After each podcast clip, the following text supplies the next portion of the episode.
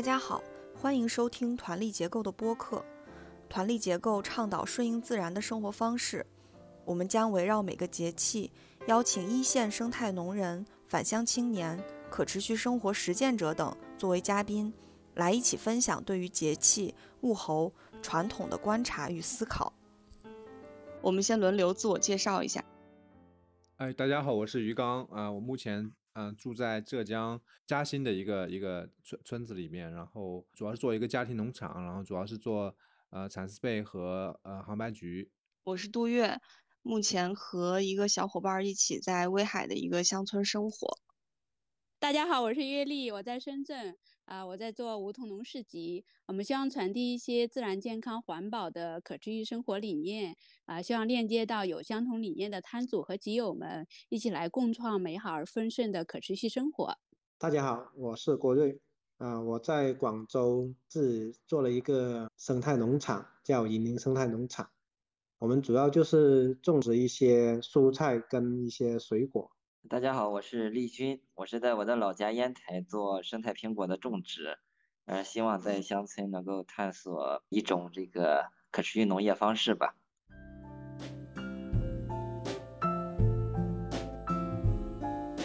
啊，我觉得我们几个都有一些共同特点啊，呃，都喜欢土地和自然。我们是想通过这个博客呢，是和大家去分享一些各自在土地上的观察和生活体悟，我们一起来探索更符合自然的生活方式。呃，我们初步打算呢，呃，一年做二十四期，以二十四节气为节点。呃，也就是半个月会做一期。那其实二十四节气呢，是我们中国的祖先对自然变化的观察和在土地上生活经验的总结提炼出的二十四个计时节点。人们把这种相应节气的农事啊对应起来，用以指导农业生产，不误农时。它也可以指导我们更符合时节的生活方式。所以，其实这个二十四节气里面的内容是非常丰富的，它蕴含着我们祖先关于对土地、对自然规律的一些总结和如何顺应自然规律进行生产生活的一些经验。所以在今天，我觉得我们重提二十四节气，一方面是为了学习和传承这样的传统文化，另一方面也是提醒我们自己在生产生活当中继续去践行和发展符合自然的生产生活方式。立春这个节气呢，又是二十四节气之首，意味着新的一个轮回的开启。在自然界中，立春也是万物开始有复苏迹象的一个节气。大家最近有什么观察吗？我这边好像今年过年一直都还挺暖和的，从这个房间里进院子的时候，不是一定要套上厚棉袄的那种感觉。就这两天，我是有点觉得春天要来了。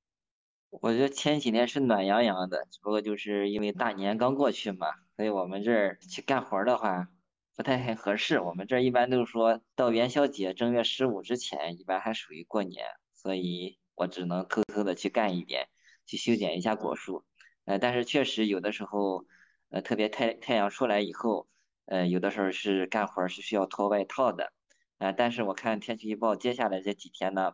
呃，也会慢慢的变冷，所以说我觉得立春以后呢，会送一些温暖，但是，呃，寒冷还是时常会有的。我还不知道正月十五之前不能干活这件事儿呢。昨天齐文拉我去把我们就是种小麦的那块地，它地头有一些杂草什么的收拾一下，然后一路都没有看到有人在干活。不过在那个收拾杂草的时候，就看到把那个杂草划了开，底下就是一直是埋着一些就是绿色的草的。我也不知道它是最近绿的，还是冬天一直在里面绿着，就是被那个枯草覆盖的时候看不到，扒拉开的时候发现，哎，有绿色的。它就是藏在下面嘛。你像有一些荠菜，还有一些山脉，就是禾本科的，也包括我们种的就果园种的那些野豌豆、鼠毛草。它冬天都是绿色的，但是只能说有一些叶子，也包括荠菜。我们吃荠菜的时候，有一些叶子是被这个寒霜啊，被这种寒冷给给打的，就是比较蔫巴的，有干叶子。但是也有一部分这个绿叶子嘛，呃，它等待着这个万物复苏的那个温度和气候啊，一到了以后，它们就马上就长得比较旺了。它不是种子发出来的，它是以绿色的形式越冬，有这么一些植物。嗯，我们在嘉兴过年一直下雨，然后下了有两场雪，都不是很大，但是就很冷，就一直就今年就没有什么太阳。现在地里面的话，我们我们这边就是马上就会有一种野野菜叫马兰头会长出来，然后去地里面挑来，呃，一般我们会炖香干，那个味道会比较好。我们这边已经有很浓厚的那种春天的一个气息了。最近呢，就是因为呃又降温又下雨啊，所以感觉来说还是会比较冷啊。但是气温的话，还是有十几度这样的一个温度。啊，我们可以看到，就是很多的一些果树，比如像我们这边的荔枝啊、龙眼啊，它的花芽已经出来的，可以看得到比较清楚。我们家前面那个梅花已经在立春前后开的，就是红红梅啊。现在的话，大家都是在剪桑条，这个桑树要去修，呃，把那个修掉。但是有时候它如果会有倒春寒，然后就是它修的早的话，如果那个芽冒出来的话，有时候它会把它冻掉。啊，会有这种情况。我现在在深圳，但是我觉得深圳还是很冷的。你们在那个北方觉得冷，我在这边也觉得冷，就不知道这种冷是不是一样的冷。这个呃春节，深圳这边也是一直都在下雨，呃，只有好像大概是初四那天晴了一天，然后就春节放假这这些差不多一个周以内都在下雨，然后挺冷的。然后看到这边的自然的变化，确实是就是那种更新的感觉哈，就是那些树的那个新长出来的叶子和以前的那个老的叶子，那个呃颜色特别的对比特别的鲜明，就是看到真的是春天来了的感觉，就是很多新的叶子长出来。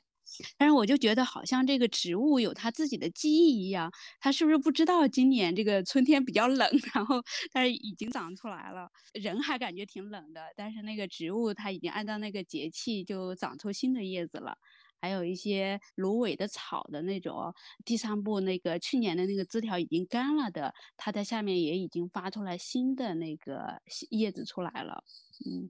就是这种更新的感觉还是挺明显的。我们我们我们隔壁邻居他的那个两个燕子居然没有，居然没有回南方，就很奇怪。就今年就留在这边过冬了，从来没有过燕子没有回南方。你们那儿不就是南方吗？没有，我我们我们我们的燕子都是春天飞回来，就是它还会去更南的南方，因为我们这里冬天有时候会零下五度，然后你还下雪呢，燕子我估计受不了。但今年那两个燕子就是就留了两两个燕子，它可能飞到半途，然后可能来不及了，它就回来了。哦。我之前还不知道南方有倒春寒这件事情，我以为从浙江那边再往南就没有这回事了。我刚刚听于刚说，我才知道南方也有。对，所以我们养蚕要到一定要到呃五月份才开始养，就是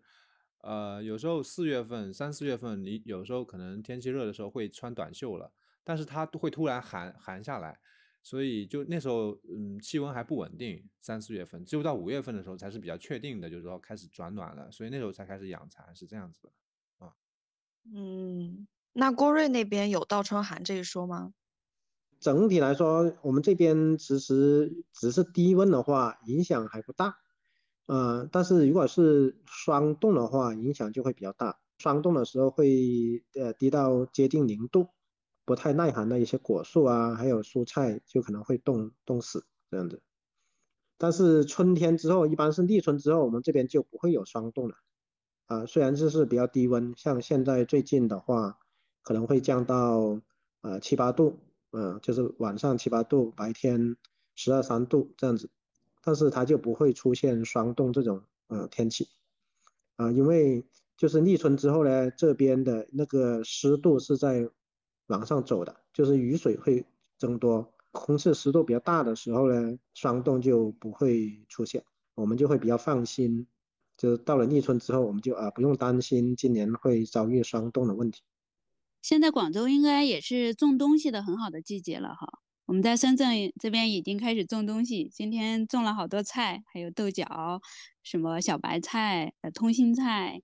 啊，是啊，我们立春的这个时候呢，我们就是会。很多蔬菜都开始育苗啊、播种啊，这样子。夏季的一些叶菜，各种瓜，还有豆角啊、四季豆啊这些，嗯，都在种植。广东像水稻什么时候种啊？因为我看朋友圈，福建那边已经在那个好像在在耕田了，我看。哦，我们这边是在惊蛰的时候育秧，嗯，清明的时候就可以插秧了。嗯，看样南北方还是呃很不一样的哈。像烟台的那边应该是果树还没有发芽吧？肯定没有发芽。嗯像今天是零下四到七度，在早晚的时候还是比较冷的，嗯，但是可以修剪。可以修剪冬剪嘛。冬剪就是在它冬眠、冬天休息的时候剪剪果树，所以现在我也开始修剪。嗯，今天那就是要下午还在芽萌动之前剪枝。对，不是萌动发出来之前，萌动的时候也可以剪，就是芽慢慢的变得饱满，但是没有发出来。这个从秋季落叶一直到萌动发芽之前，哪怕是萌动的也可以剪。我们山东老家，我是老家菏泽，就是我们那边育苗一般都是要在谷雨之后，然后清明谷雨的时候，差不多才开始育这些菜苗啊、棉花苗啊这些。就是南北方的这种温度变化，它会不一样，所以立春它可能就是一个春天复苏的开始，就是从南到北，可能就是南方的春天会先到。嗯，我们这里就比较明显嘛，就是我们刚好是在北回归线这里，呃，就是立春的话，刚好是万物复苏的一个时候，很多菜呀、啊，各种野花都在开花，呃，就感觉是特别有那种生气，啊、也是特别漂亮。嗯，你们现在的温度可能就是我们北方四月四月的时候差不多吧的温度，我感觉，嗯差不多，嗯，但整体来说，就是春天的话，呃，可能每年会不太一样。就是说这个温度啊，像今年就会感觉特别的呃阴冷啊，因为就是一直在下雨嘛。而像去年的话，这个立春的时候呢，就是特别暖和，那时候平均都是有二十度左右。广州这边啊，在春天的时候，只要一下雨呢，特别的阴冷，就是真的是透骨的那种冷啊，啊，就穿着鞋子的话，那脚趾头都是痛的，嗯。对，所以我们这儿人说到上海，他那种冷阴冷冻骨头，都这么说冻骨头，而我们这儿这种就是干冷，呃，它冷的舒服。嗯，我以前在在东北的时候也也不觉得冷，东北啊，然后在我们这里确实冷。我以前小时候都长冻疮嘛，每年都要长，啊，但是去了北方反而不长冻疮了。所以立春的意思，我觉得就是这种复苏，这种转变，可能就从那种最冷、否极泰来的感觉，往这种比较舒服的方向去转变。像广州那边虽然气温比我们这儿高，其实也是一种转变。本身它那温度就高嘛，也是往那个暖和去转，然后北方也是往暖和去转，只不过就是基础温度不一样。对，转变更新。呃，是啊，就是在呃，像广州这边的话，呃，一月份是最冷的时候，呃，二月份就是现在立春之后呢，就开始就是转暖的了。我们的博客在这个时节开始，也是一个很好的寓意啊，一个轮回的开始一样。诶，是不是每一次每一年的立春都在春节前后呀？我印象里好像是这样，春节春节嘛。立春基本上都是每年的二月四号，嗯但是春节的话，可能会是一月底，也有可能是二月中。嗯大家聊一下今年过年怎么过的吧。我我们这里是这样，就是，呃，以前都是每每家每年都要摆酒嘛，然后亲戚来吃酒，然后以前呢是自己家这个做，后来呢就是说请厨师来到家里做，后来呢就是去饭店，然后呢就是呃就比较贵，然后现在就变成了说会隔年隔年摆酒，比如以前是每年都会亲戚朋友过来，今年那现在变成了说今年你摆酒了，然后明年就不摆了。啊，然后有有些人家可能已经有三四年都没有摆酒了，所以你会变成说以前，呃，过年的时候每天都要去外面吃吃吃年酒，一天可能有些地方有有些要两次，但现在变成了我们今年就只有吃了两场年酒，到了初二就很空了，而且有有一场是年前就吃了。现在他们年酒就是越来越早，就还没过年就开始摆年酒，现在就变成就是过年的时候变得变得很空，年酒都都已经越来越少了。我们我们这里现在变成这个样子了。呃，年酒就是一般是亲戚之间会走动嘛，啊，像以前就是，呃，像以前的时候没有汽车，然后没有电话的话是没有预告的，就是，比方说会我出去拜年了，对吧？然后呢，我我带一些礼物，然后呢，家里面一定会留一个人，因为你不知道别人可能也来你们家拜年，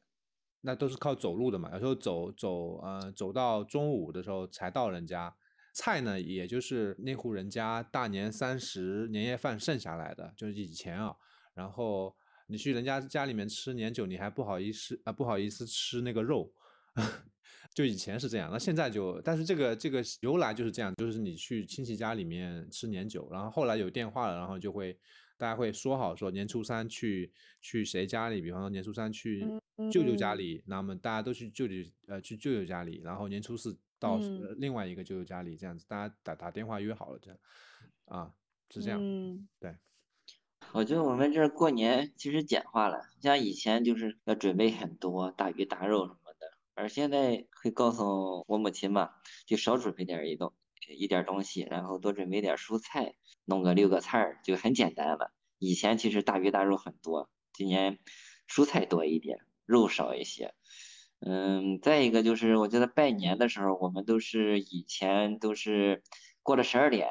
就开始放鞭炮，开始拜年。但现在来说，都天快亮了，得五六点钟才开始拜年。呃，但是呢，也能拜，以前也得拜到天天亮。那现在呢，天亮差不多也能拜完。我觉得农村的人真的是比以前少了很多，好多房子都空了。所以说，我觉得吃的也简单了，有一些仪式性的东西，好像比以前。也简单了，人也少了，反正农村有有有一点点这样的感觉，就是有点有点凋零的感觉，可能是等待新的农村形式的一个发展啊，它才能活跃起来吧。嗯，是，现在乡村的春节也没有那么热闹了哈。我特别就是怀念那种小时候的春节，我觉得在小时候特别盼望春节，就是一年。最盼望的一个节日，最大的一个节日就是春节了。从一进腊月就开始盼着过年，然后从那个呃腊八粥开始，然后到小年儿，然后会，呃我们那小年就开始很热闹。然后就是山东老家，然后菏泽那边嘛，就是一到小年开始，就是那个村里的妇女们都会组成队，就是差不多五六个人组成一个小组一样的队伍，一般就是平时玩的比较好的几个妇女在一起，然后就轮着，呃，一家一家的帮忙做美食。然后我们那里的就是春节的节气食物，就是呃做豆沙包，然后呃大菜馍，然后还有那种呃特别漂亮的呃有有很多起伏意义的那种花馍，就是做就是像蛋糕那么大，然后上面有做很多的造型，有枣啊，有这个做出鱼的样子，就是年年有余。然后也会呃蒸寿桃，如果家里有老人的话，就会做一个寿桃的这种样子在上面。会做不同的寓意的那种花模，然后来给春节用。你家几口人要做多大尺寸的都是有讲究的，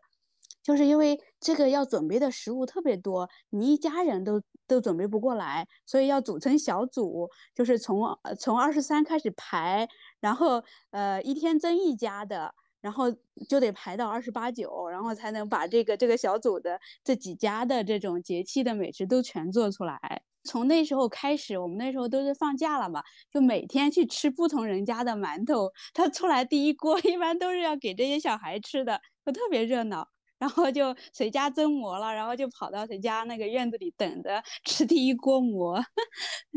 就是那种很很很开心。二十八九就开始贴春联儿，然后村里一般都会有写毛笔字的老师，然后他就会给呃他那一片儿的邻居挨着每家都给写那个春联儿，然后写了给贴上，门口的孩子们都会一起跟着，就贴这家贴那家，然后那种就很好玩儿。那年的最后一天是不守岁的，我们那里是兴那个早起，看谁家放第一挂鞭炮，就是起来之后有一个开门炮嘛。然后就要先去呃点那个鞭炮，然后谁家的第一响响了，就感觉是一个很好的兆头。然后，所以就是从凌晨两三点就开始有人起床，点了开门炮，然后就去村里的那个呃土地庙去上香，然后上香回来以后就开始在家里上供，然后就祭祀祖先，祭祀那个神仙嘛，就是我们那儿就是老天爷啊、财神爷啊，然后这样的，呃，就是祖先和神仙都要祭祀完，然后再开始去做一家人的早餐，以家族为单位。就是首先去呃给自己的那个家族的祖先一起去拜，然后就开始拜这个家族里面的从长辈开始，然后一家一家的去拜，一次排下来就是年龄最小的要给年龄大一点的去拜年，就是那种嗯其实那种拜年的那种仪式感还是挺感人的，就是你会觉得这些人。他们平时都在不同的地方工作，因为现在很多也是在城市，只是过年才回家嘛。但是他回家的时候，就好像马上就进入了那个仪式感一样。然后不管穿的多那个光鲜亮丽哈，他就可以一起都跪在那个地上去拜一个祖先。然后那时候谁也没有觉得什么不自然，就感觉就是大家都在呃感谢这个祖先，感谢这种呃神灵的护佑。然后让这个村庄，让这个家族的这种呃平安啊，这一年的这种收获，然后在心里去祈福，说希望下一年会更好，呃，希望这个家里的人都平安健康。拜谢和这种祈福，我觉得在这种仪式里面是是体现的挺好的，挺怀念那种呃那种仪式的。就现在可能就是刚刚丽君说的，农村的人越来越少了。呃，再加上其实很多比较呃重视这种仪式的年老的人在慢慢的逝去，又有一些呃新的过年的方式的出现，有很多也不回家过年了，就是这种仪式就会 就会就会少了很多。我觉得春节这个在我们的传统文化里面，它其实是一个很重要的一个节点，就好像我们呃想要去表达的一些东西，都是一个平时不太好意思表达的一个东西，好像就通过春节这个节点可以表达出来。就像其实很少说谢谢啊、感恩啊这样的哈，但是你在春节的时候去拜下去的时候，那种感恩就就就出来了。呃，去看看望这个村里的老年人啊。呃，然后去接受这个年轻人来拜年，然后交流几句啊，就是很温暖的那种那种画面。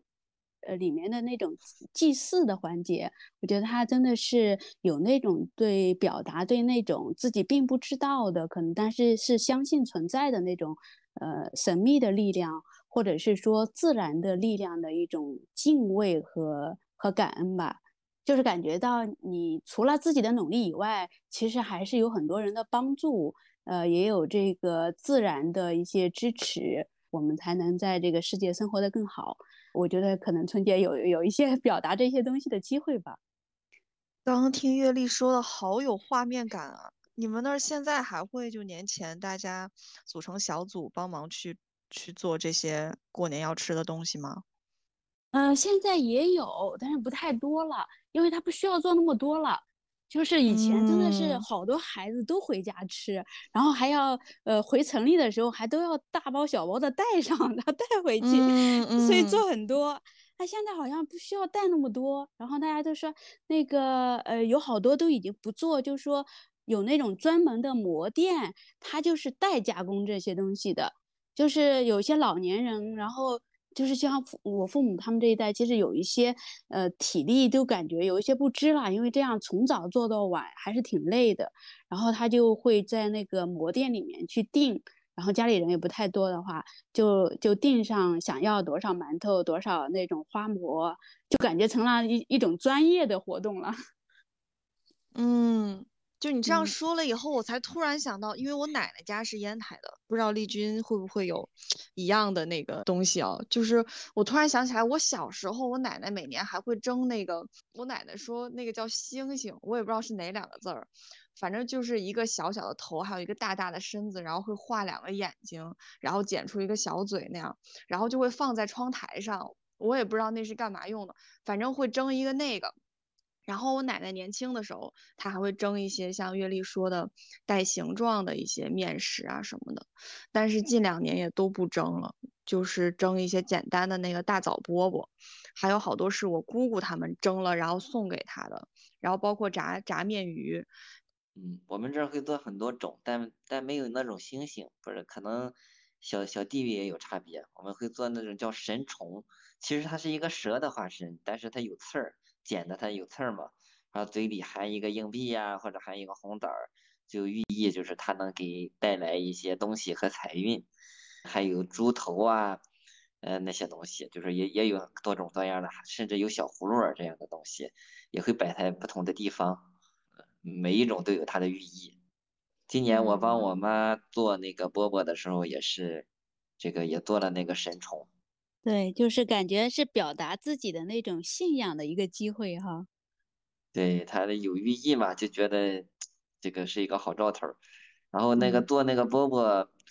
呃，得揉面嘛，得呛那个面粉，就得特别用力嘛。然后每年都是我帮我妈做，就是要比较有力才行，给揉面，揉完以后揉的好的话，才能做出来，看起来更好看，口感也会更好。因为它很费力嘛，所以我我们知道它好吃，但平时也不做，就是在过节的时候做那么几锅。我们这儿是那种大锅嘛，烧炕那种大锅，然后能整好几锅出来，把炕烧得热热的。其实我感觉那时候的人过年的时候也会把它作为一个解决呃村里的一些人的矛盾和关系的一个机会。就是我就记得很清楚，就是我小时候就是我爸他们年前就会经常就是有人叫的一起去喝酒去吃饭哈，他们就组的那个局是很有意思的。有时候是村里的那个年老的人在一起的，有的时候是说那个谁和谁有矛盾，要通过这一顿酒帮他们化解开，或者是谁家有点什么事儿，然后呃通过这个一起喝一顿酒，呃讨论一下那个怎么帮一下他们，帮忙出出主意，怎么来来解决一些他们生活生产当中的某问题这样的。我们这边过年好像。没有像你们说的要做那么多东西啊那些，当然我们小时候也会做一些，像呃我们叫糖环啊、油角啊，还有炒米饼啊，就基本上是做这几种。那个炒米饼呢，我们是用那个平时吃的那种米，呃炒过之后再磨成粉，再加那个糖一起做成一个饼，作为过年的一个主要的食物吧，糕点这样子。我今年是在深圳过的年嘛，然后跟一个南方的人 一起交流，他还说嘞，他说这个原因是什么哈？他说是因为南方的温度太高，不能像我们那样一下做很多的那个食物，要不然会坏的，还 可能还真的是这个原因哈。因为我们那边是呃讲究过年期间要休闲。就是一到过年就是要闲着，啥也不做，所以就是要把食物全部都提前做出来，以便那那几天可以不怎么辛苦就把一顿饭给做出来了，所以都要提前做好这些食物。那你们，我看南方的这个过春节的时候，每天都在做不同的美食。像以前，呃，梅会他们村那边是还会全村人在一起打年糕的，就是拿个锤子。然后在一个实实的那种槽里面把那个糯米打成年糕，然后我们村呃我印象中是没有了，然后但是我爸是会可能跟你们那种磨面磨面一样，就是拿手来用糯米来搓这个年糕，保质期的问题确实会有这个问题，但是冬天是没问题，就是说但他会做很多年糕，然后年糕都很大，我们会把它切呃切块，然后放在水里边，这样的话春天能一直吃。哦，放在水里面它不会化掉。啊，不会化，年糕是很硬的，然后它用糯米嘛，然后很，然后我们在年糕上面，我我爸我搓的时候，他手里面因为很黏嘛，他手里面会在一个火炉里边会放一个黄，应该是黄油还是什么油吧，一种油，然后会搓到手上，然后他会去一边这个手手上搓这个，然后又会搓那个年糕，然后年糕也会像你们那样有一种，呃，你们刚刚说是面虫什么的。呃，我们也有很多造型啊，金元宝、嗯元宝造型或什么造，然后会上面会用，嗯那种红色的东西来点一下，点一下，做完之后会点一下这样子，然后也是，呃，祭祀的时候也会用啊，就是那个年糕啊。我们祭祀会很呃很，就呃我们是过年那天三十那天从早上一直祭祀到晚上，祭祀会很多场祭祀，祭祖的，然后祭祭这个嗯在家里面祭的，然后在外面祭的，在在狼屋里面祭的，然后有些是祭。祭各种神仙的，有些是祭自己祖先的，反正有很多种祭。那个祭祀会比较复杂啊。所以你们是不吃饺子的吗？我们不是不吃饺子，而且我我就是我我我小时候是没有吃过饺子。然后呢，但现在因为受外来饮食影响，我小时候比较典型的这边是不吃饺子，也不吃火锅。然后然后后来我我我妈是应该是后来听说了有饺子这个东西，小菜场有那个人家碾好的饺子皮嘛，然后她想拿来包一下。但是呢，她包饺子跟包馄饨一样的，因为我们这里吃馄饨，只是那个皮会更厚一些。然后呢，她给我盛的那个饺子呢是有汤的，因为他们理解的水饺是应该应该是要带水的，所以 所以我们那里也是带水的啊，你们也带水的吗？对，我们这儿是把那个水饺用漏勺捞出来的，是不带水的。我们是差不多除夕那天包好多饺子，就一直要包到初三、初四还是有饺子吃的那个状态。除夕年夜饭吃饺子，然后年夜饭吃完了以后，到十二点过了十二点，我奶奶一般还会再一人给塞两个两个起步的饺子，吃完了才能睡觉。然后第二天早上起来，大年初一饺子，就是不管吃什么菜，反正肯定都有饺子。早上饺子，中午饺子。晚上可能可以吃点别的饭了，然后初二、初三、初四，但凡家里有客人，肯定还是要热饺子吃，就是那个饺子要包很多，然后吃很多顿给很多人。我们这边过年都不吃饺子的啊，我们是属于客家人了啊。我们客家人也以前也是从北方慢慢迁徙到来的，到了南方之后呢，因为这边是种不了小麦啊，所以没有面粉来做饺子。我们这边就客家人呢，一般过年会酿那个豆腐。啊，就是说用豆腐来代替那个饺子的一个寓意，所以豆腐里面会塞一点肉啊，其实就跟那个饺子有点像嘛。哈哈，原来你们那个酿豆腐是学饺子呢。啊，是是是，啊，特别是客家人嘛，客家人就过年基本上都会吃酿豆腐的，啊，就是代表的是饺子。嗯，有意思。嗯我分享一下我今年在深圳过年的情形啊，我今年还没回去，因为深圳的疫情嘛，呃，然后是在惠州一个农场，呃，过的年。其实有好多在城市里住的呃朋友，然后他们一般带着孩子，带着老人，然后一起在这个农场过年。呃，这几天的年过的哈，我就觉得又像城市里的，又像 乡村里的，基本的那个祭祀啊，这些还是有的，就是会呃拜神灵，然后上香、上供、摆供，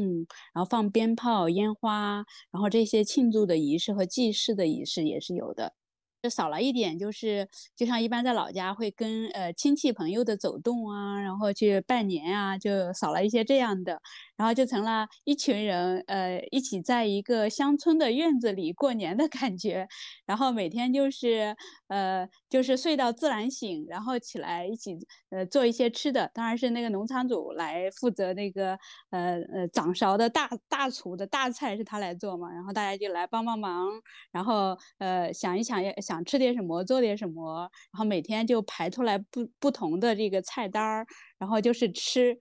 然后吃完以后就呃一起来那个呃喝茶聊天，然后呃看一下呃那个春晚或者是贺岁的节目啊，或者是一些其他的，就是一边看一边聊聊天，呃就感觉聊到一个主题，几个人在一起还能聊得挺深入的那种，所以每天就是吃睡聊天。玩儿、看电视，然后再喝茶，这样的 过来了几天，然后不知不觉几天假就过完了。但是我觉得对比着以前的春节，总是还是少点东西，就好像那这样的假期，那和平时的周末或者是平时的假期又有什么不同呢？其实可能就是就只是一个假期了。我们传统文化当中，其实对春节。很多那种文化的元素，其实感觉在现代是有一点丢失了。嗯，是的。现在过春节的话，很多人就是像我们这边很多人聚在一起，就是一起打牌啊，就是打麻将啊这些啊，或者喝酒啊，少了那种像小时候那种就是探亲访友那种气氛。可能也是因为现在人交流或者平时交流的机会也也很多，打个电话呀、视频啊，随时都可以聊。那以前真的是过节才有空聚在一起聊，甚至亲戚也离得比较远，可能一年才能见一次吧，然后就比较珍惜那个见面的机会，就平时想说的可能都都会借这个机会说，就是很郑重的对待这个节日的感觉哈。哎，这样说起来，我突然意识到今年过年有一点还挺不一样的。我我有一个叔叔过来给我爷爷奶奶拜年，然后呢，他家的那个女儿，我们是好多好多年没有见了。然后一开始就是我我是我是一直对这种一个是比较远的亲戚，一个是也。也没怎么聊过天儿的人，我就是打个招呼，我就回，我就我就退出了那个他们聊天的那个屋，就是躲到我们睡觉的那个房间，然后在在那儿做自己的事情。我后来我忘了是哪个家长就把这个妹妹送进来了，说你们两个小朋友聊一聊，然后就特别尴尬，屋里就我们两个人，就是没有退路了。他们大人在另外一个房间里，然后我们俩就开始有点尴尬的聊天。然后我发现这个妹妹，就虽然我们很多年没有聊过天，但是她挺喜欢听我说我这几年干了什么，大概这样。然后就竟然还意外的聊得挺高兴的。可能年轻人对于在农村生活这件事情还是接受度比较高吧，就比我预想的要愉快。我们俩还一起拍了照片，然后她还挽着我的胳膊说话啊什么的，就是。就是觉得很不一样了。后来是初三的时候，我姑姑他们就是来看我奶奶，他们就会聊到自己身体怎么怎么不舒服啊，这个病那个病，然后哪个医院哪个不行什么的，我也听得挺难受的。我就会跟他们说一点儿吧，比如说这个，就他身体上的病，其实跟你情绪上啊什么的也有关系。然后我知道我有一个姑姑，她就是看起来脾气特别好，但她心里会憋火的那种，然后就会跟她聊，就是同。从身体这一点，然后聊的又比平时深了一些，就是跟之前还挺不一样的。因为我一直是一个挺逃避跟家人，特别是亲戚聊天的一个一个人，就是只要有大人在旁边说话，我就躲得远远的了。我一般是这样的。然后今年有这么两次跟大家聊了，而且没有聊到让我或者让对方很不舒服的话题，还挺愉快的，就让我觉得有点不一样。嗯，你认真的说了，他认真的听了，然后就连接上了。是的，是的。嗯，哎，我特别想问一个问题啊，是明年的春节，大家觉得会怎么过呢？会跟今年有哪些不同吗？会想增加一点什么，或者是想有一点什么样的改变吗？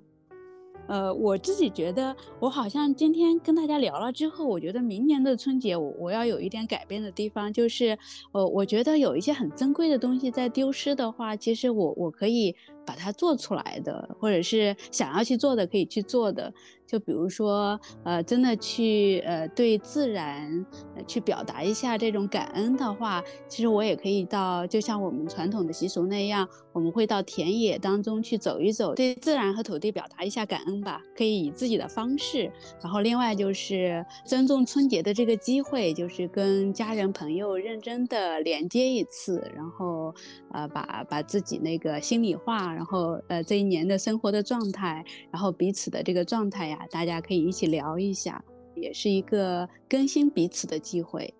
嗯，呃，我可能想想跟我爸把那个那些仪式啊什么学一学，祭祖啊这些东西我我都完全不会。还有今年我其实很想去，因为有人发了一个一个一个大理的一个照片，我觉得而且那边没什么人，因为疫情。我我突然很想就是全家去那边过年，因为我们每次过年都很传统，都是在自己村里面。但现在因为年酒现在吃的很少。就是有些年前都已经吃完了，所以亲戚这个这个其实已经不是很主要了。现在过年反倒是可能一家人这个，呃，在一起的这个时间是比比较比较嗯比较，因为平常像我我我妈她喜欢上班，她她还去上班，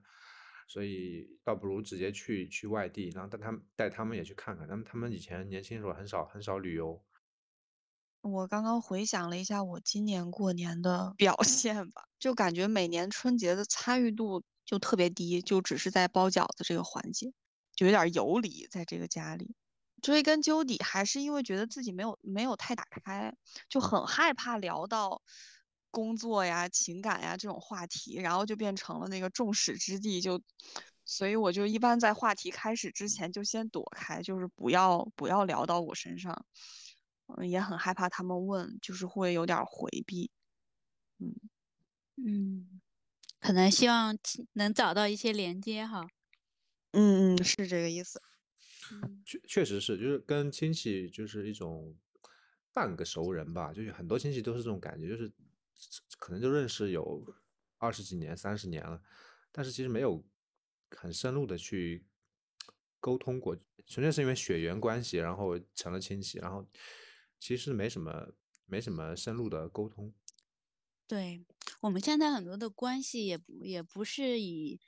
不不不完全是以血缘来建立了哈，反而是可能有一些思想上的对就同学连接的朋友，嗯。但春节还真的是一个可以连接的机会，不管 是什么背景的人，大家还是会聚到一起。身体是一个很好聊的话题。大家都可以聊，就你今年身体 哪里不舒服了呀？你是怎么怎么做的呀？然后这个不舒服由什么引起的呀？什么的？我今年就发现这个话题好能聊，而且又不会触到谁的痛点，还挺好的。然后又能表达一下相互的关心啊之类的。今年梅一慧她妈妈是六十六岁，然后我们这里他们要买东西给她，然后。嗯，他每一回买的东西，就是他妈会有一个 list，就有一个名名单，要买买肉，买什么坚果，什么什么什么什么啊，各种东西。然后呢，他就全部用的那个生态圈里面那些产品。我们刚返乡的时候买那些东西，就是他妈会觉得说又贵又难吃。然后呢，现在呢就是说贵，但是说起码还能吃，就是觉得还有些味道还可以。但他姐姐买的呢，就是网上的什么抖音啊、什么快手买那些东西呢，一般都是买买一堆，但是很难吃。所以他父母现在也。对生态食品觉得也还挺好的，嗯，吃的也是一个很好聊的点，嗯，但是我能理解你刚刚说的这种，他们会问起你的工作呀，问起你的这个呃对象呀什么这种问题就很就会很很难受，我觉得。是，但聊身体聊吃的就是是一个比较共性，然后又不会戳到谁的一个点，嗯，我觉得最大的变化对我来说就是。现在两个孩子嘛，嗯，然后小的也将近一岁半了，也也能简单说点话，就觉得有点继承那种感觉吧。就有我爸妈，嗯，有我和那个小季，还有两个孩子，觉得这种继承感是有的。包括就是我们也会挂竹子嘛，挂上竹子以后，我今年那个大年初一的时候对我儿子说，我说得给老祖宗磕个头，然后他就跪下。他也不太会磕，我觉得我们小时候很小就会磕了，他现在都六岁了嘛，然后他就在那儿，呃，头往下点点点的。我说你这磕头还是打盹儿？我觉得和以前可能有不一样的地方，但是也能看到那种继承的感觉。我们今年过年的话，可能跟往年也有点不同，就是什么？我们现在是搬回村子里面去住了，啊，因为之前是在农场住，离村子还有一公里。过年的时候呢，我又很少会去 村子里的，基本上就是留在农场啊，干干活啊这样子。今年过年的话，在村子里的话，咦，就发现确实会很热闹，因为我们家刚好是在村口，相当于是村的中心，就是人最聚集的一个地方。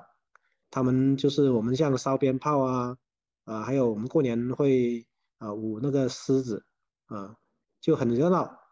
小孩子来说，他们就是比较开心嘛。然后我过年的话，就是就是会跟一些同学啊，特别是就小小学同学啊，就村里的一起长大的啊，会一起吃个饭啊，聊聊天啊，这样子。以前住在农场这边的时候，他们都不找我玩的，我也没有找他们玩，就是这样子。嗯，现在呢，就是会回到村子里的话，就会啊，大家一起会一起喝喝茶这样子。嗯，不去探亲访友的话，我一般都是会在农场，就是会干干活。因为这个时候过年春节放假嘛，其实农场也很多事情，就是需要自己去参与一下。今年比较冷嘛，一直下雨，啊，我们那些菜就长得比较慢，不用担心说老掉啊或者什么那些，也不用去浇水啊那些。而往年的话，天气比较暖和的时候，啊，又比较干燥，啊，就需要呃过年就是的时候要去浇水的，所以其实呃过年的时候还是挺忙的，嗯。对，你们还有在配菜。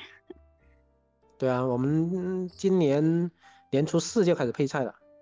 而像刚开始疫情那一年呢，更加忙。我们从年三十、年初二、年初四，呃，年初七，反正就一直都都在配菜，就隔一天两天就在配菜。嗯嗯，我觉得虽然是很忙，可能也要想办法给给自己一个假期哦。春节的意义，我我感觉就是应该是一个这种给所有的人一个假期。就好像给自己的生活一个暂停键一样，我的春节的这个假期就好像是，嗯，多出来的时间，我就可以自由的、完全没有 压力的放松自己。你看，春节一般都是在二十四节气的最后一个节气结束，然后下一个节气，呃，下一轮的节气开始之前，一般是在这段时间内嘛。就好像每年是二十四个节气，然后它是一个轮回，那每一个轮回它其实是一个全新的开始。过去的这个轮回当中，呃，可能积累一些呃旧习啊，或者是有什么不愉快的事情啊，呃，我们一般的这种，嗯，都在一种呃一直惯行的一种生活的这种方式或者是节奏里面嘛，就突然给你来一个完全放松的假期，其实是一个调整的机会，就可能调整一下我们的这个生活方式，然后重新再看一下我们这一年怎么过的，是不是我们跟我们的理想是相符的。有哪里可以调整的？然后在下一个轮回开始之前，我们就可以有一个新的变化。所以这个就是说的那个辞旧迎新，它它真的就是像我们开头说的这个立春的这个更新的这个关键词哈，它就是一个更新的机会。以前可能有不好的地方，可以可以把它放下，然后重新一个轮回开始，再从小苗苗、小芽开始，然后再去培育一批新的果实出来。嗯。觉得挺好的一个提醒，呃，是是是是，这段时间的话，其实也是在回顾哦上一年的一些 过程啊，呃，在想着啊今年啊又会就是需要怎么做什么改变呢？这样子，我们这边的话，真的是一年之计在于春，这个还是比较明显的，就是春天的时候刚好就是在规划着啊今年的一些生产啊、生活啊这些事情嘛。回家也是，你说刚刚那个鱼刚说到的那个情况哈，你回到家之后，可能和你平时接触到的人他已经换了一一个群体，是一个完全混杂的一个群体在一起。我觉得也是一个打破自己的那个惯性思维的一次机会，因为平时都是和自己聊得来的人在一起聊，那那你你到了另外一个群体，那可能是不同的频道、不同的思想，那其实这种碰撞的过程当中，也是一次更新的机会。嗯，我因为我我们在本来就返乡了，就在自己家乡嘛，所以其实不可能不像你可能在外面工作。我基本上高中开始吧，就就基本上住校了，后来去上大学，外面上可能有十年时间都没有在村里面待着，所以跟他们是比较陌生的。虽然我们后来回来，但是仍然是陌生的，因为你有十年时间。那像我，比方，我完全在村里面是一个村一个村里面的一员的一个很自然的状态，是我觉得就是在初中以前。后来我觉得这个我你可以说是异化吧，或者是，但这个可能不科学。但是说初高中以后，你上大学，然后去外面工作，基本上就就跟这个村子就断了这个联系了。呃，现在即便回去，那其实也是不一样的。然后他们也没有把你当成一个。呃，以前的那个、那个、那个村民来看待，所以我觉得这个感觉就是现一直是这样子存在的，啊，就是一种隔阂的感觉哈。对，就是包括像刚刚郭瑞说，他跟小学同学还，我跟小学同学很少了，基本上很少有，因为大家已经有可能十多年、二十年都没有沟通了。我记得我有一段时间跟那个初中的很多也是小学的，我们有一个小群，里面十几个人，大家还会去看潮啊什么的，有有点，但是。光吃吃吃喝喝也没什么，然后你也有时候也很难深入的去去沟通，呃，大家关心的东西不一样，然后就后来慢慢也也断掉了，就是。但我觉得这种关，呃，我觉得应该是可以可以重新去去建立更深入的一个联系的，我在想啊。是的，我觉得可能你你是你说的返乡也是包括这个内容的探索的。对，就是可能需要跨出重新连接，跨出这一步吧。我我就我我最怕的就是那种，你要不然纯粹是陌生人，然后大家就是属于外面经常反正因为是外面的城市大城市，尤其是陌生人社会，那就有陌生人社会交际的方式，要不然就很熟的。像我们之间，或者是我跟同学之间，大学同学之间很熟，要不然最怕这种半生不熟那种，我我我我不知道怎么处理这种关系，就很对我来说比较比较难。嗯，我觉得我们村儿就我们这一级只有九个嘛，我们在小学的时候是不过是一二年级在一个教室，一个老师去教两个年级的所有课程，就是讲完这边讲那边，那我们这九个人也慢慢的。好像没有联系，我们春节没有联系，以前会联系一下，在一块玩一玩，但好像是圈子不一样，玩的东西不太一样。像好多同学他们喜欢玩点，你比如说打个扑克呀，就赌个钱什么的，那好像我又不太喜欢，所以在一起好像，呃，是在消磨时间，所以，所以这几年感觉还是聚的少了，就感觉圈不是一个圈子那种感觉。也确实就是在一起，即使在一起聚的话，也不是很尽兴吧，也不是很舒服。嗯，然后就那么几个，像小学其他村子里的那么一两个，我们会聚一下，那是关系很熟。然后平时大家不联系也没有关系，有什么事儿，呃，平时也能照顾。联系少，但是感情深。在家乡能够聊得来的，能够保持关系很好关系的，真的是少了。呃，反而就是可能在外面越来越多。嗯嗯，因为现代人的沟通方式也在改变嘛，因为现在信息技术啊、网络呀这些，其实我们这的关系网络其实已经发生了变化了。对，但是我是觉得应该应该重建这个联系，我我是觉得。重建地域的这种联系是吗？对，地域，然后血缘的，就是本它本身是一个，嗯，天生第一层的关系，只是后来就没有，后天就没有了。但我觉得是是可以可以继续去去发展，我是觉得。但是可能不是那么好融，需要需要搞找到一些共性，才能比较好的融在一起。好，我觉得我们时间应该也差不多了，我们要不就每人一句话。来对立春这个节气，呃，有一个小的总结或者是展望。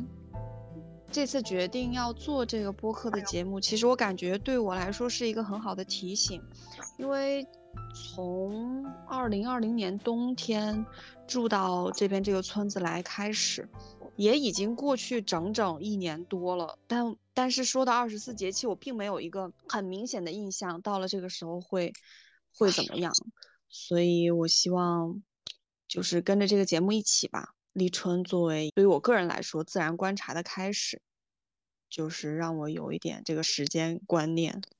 嗯，啊，我的感觉跟你好像啊，因为因为我们想到要做这个主题的。的呃播客，我我才很认真的去观察了我我身边的那个植物的变化，然后就有很惊喜的发现，然后看到那个新的叶子怎么样从旧的那个叶子的那个呃那那个轮回里面长出来，就是一轮一轮的那个叶子嘛，然后就觉得很惊喜，呃，然后再加上像今天我们一起的讨论，我觉得我对这个呃春节和立春就好像有了更深的认识一样。嗯，然后还有一个很强烈的感觉，就是立春是这个二十四节气之首嘛。我们可能随着我们一起做这个节目，啊，然后我们也跟着植物，跟着这个呃呃这个时间的变化，一起去跟自然去学习，一起跟植物一起去成长的感觉。嗯，我今年的一个目标就是呃，因为原来我们都都在忙这个。忙事情，要不然就是忙创业，要不然就是忙自己的项目。今年想特别的，呃，在生活这件事情上面，想向梅玉会学习一下，所以我想自己那个特别关注一些小的事情，好好的去，呃，观察一下身边的一些大自然呀什么的，呃，然后希希望以这个为我的主线，个人的一种成长吧。呃，我对二十四节气还是比较有感觉的，啊，因为我们这边的一个种植其实就是跟二十四节气是连接的比较紧密嘛。呃，像立春的话是刚好是我们开始种植春夏季蔬菜的一个时候，而立秋的话是我们种植秋冬季蔬菜的一个时候。这两个节气的话，我就是会就要考虑承接。就是怎么去换换季，换着种这个蔬菜，所以就是一到这两个节气的时候会特别忙，也会特别欣喜啊，因为这个也是代表着就是希希望嘛，啊，因为当你这个种子种下去的时候，那就是在寄托着我的一个希望，它能不能呃结出美好的果实啊，就是从这里开始。我们做农业种植，可能年数多了，可能对这种节气也真的是会有一种感觉，就是以前也没意识到这是立春的一个时节吧。但是你像过完年这个回来以后，其实事情比较多，但就想去果园干点活儿。像那个我前天是开车到我蓬莱果园，离我住这个地方大约八十七公里，将近九十公里吧。我开车过去就干了两个小时的活儿，我就想去看看，去干点活儿，就到了时间可能就有这种感觉吧。再一个就是，嗯，我觉得好多东西就都是开始吧。相对于发货，年后第一天发货是在今天吧。然后今天我还去了四口镇、杨楚镇，去准备我的物资，像就是那个，呃，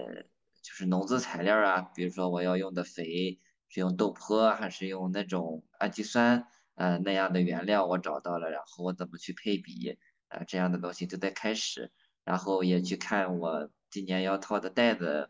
呃是要做什么改进，去和造袋子的人去讨论一下，好多事情都是在为新的一年做筹备，我觉得也应了这个立春的这种新的开始这样的一个呼应吧。好。呃，那立春这个二十四节气的一个开始，也是我们这次节目的一个开始。那就让我们这个节目跟随二十四节气，一起跟着大自然界的万物一起生长吧。那我们下次见了。好，拜拜，拜拜，再见。拜拜。